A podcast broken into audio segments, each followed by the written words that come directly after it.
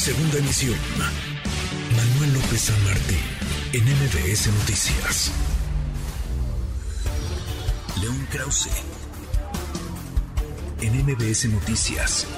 León, querido León Krause, qué gusto saludarte. Ahí está, ahí está Donald Trump. Vendrá lo que hemos venido conversando contigo desde hace un buen rato.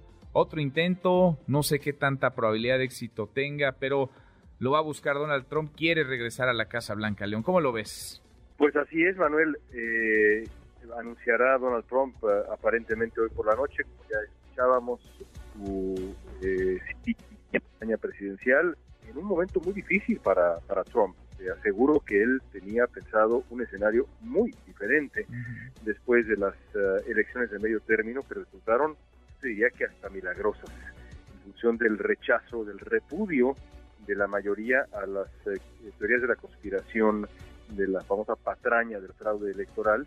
Todo esto es un revés a, Donald Trump que, queda como una figura vulnerable, digámoslo así. Veamos eh, hoy por la noche qué dice Trump. Eh, yo, yo creo que fiel a su estilo insistirá en el asunto del fraude, dirá que ocurrió de nuevo este, este martes, sobre todo en el estado de Arizona, donde pierde su candidata favorita, Carrie Lake.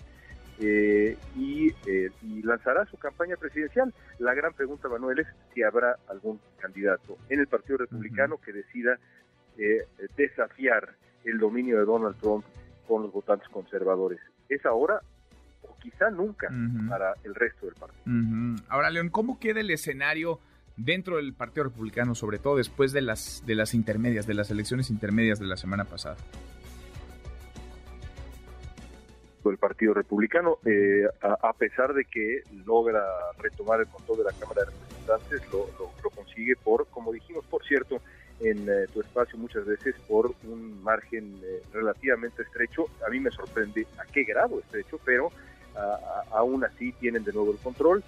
pierden la posibilidad de retomar el control del Senado y quizá incluso vean ampliada la mayoría demócrata si es que los demócratas ganan en Georgia el 6 de diciembre. Así que es un partido sacudido que se encuentra en una encrucijada. Por un Donald Trump sigue siendo, no cabe duda, el dueño de, los ánimos de los votantes republicanos, pero ahora ha quedado claro que la mayoría, eh, el electorado en general, no está de acuerdo con esa con, esa figura, no está de acuerdo con esas políticas, no está de acuerdo con esa retórica, así que los republicanos tendrán que decidir si se quedan con su mastodonte o deciden ser más pragmáticos y darle una mm. oportunidad a otras figuras que aún así son trompistas o similares al trompismo, pero ciertamente no son Donald Trump. Ahora, León, para entender un poco los tiempos, eh, va, digamos, eh, Donald Trump a anunciar que buscará la candidatura, digamos, es una especie de banderazo de salida, pero faltan dos años para las elecciones. ¿Cómo están los tiempos?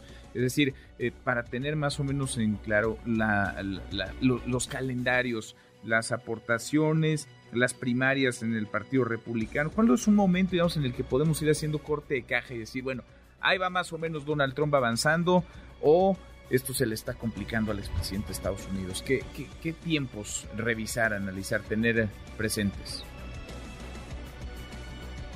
Este anuncio me parece temprano y eso también te dice mucho de cómo ve las cosas Donald Trump. La vez pasada anunció a principios del verano del 2015 eh, es decir, un año y fracción antes de las eh, elecciones de, 2016.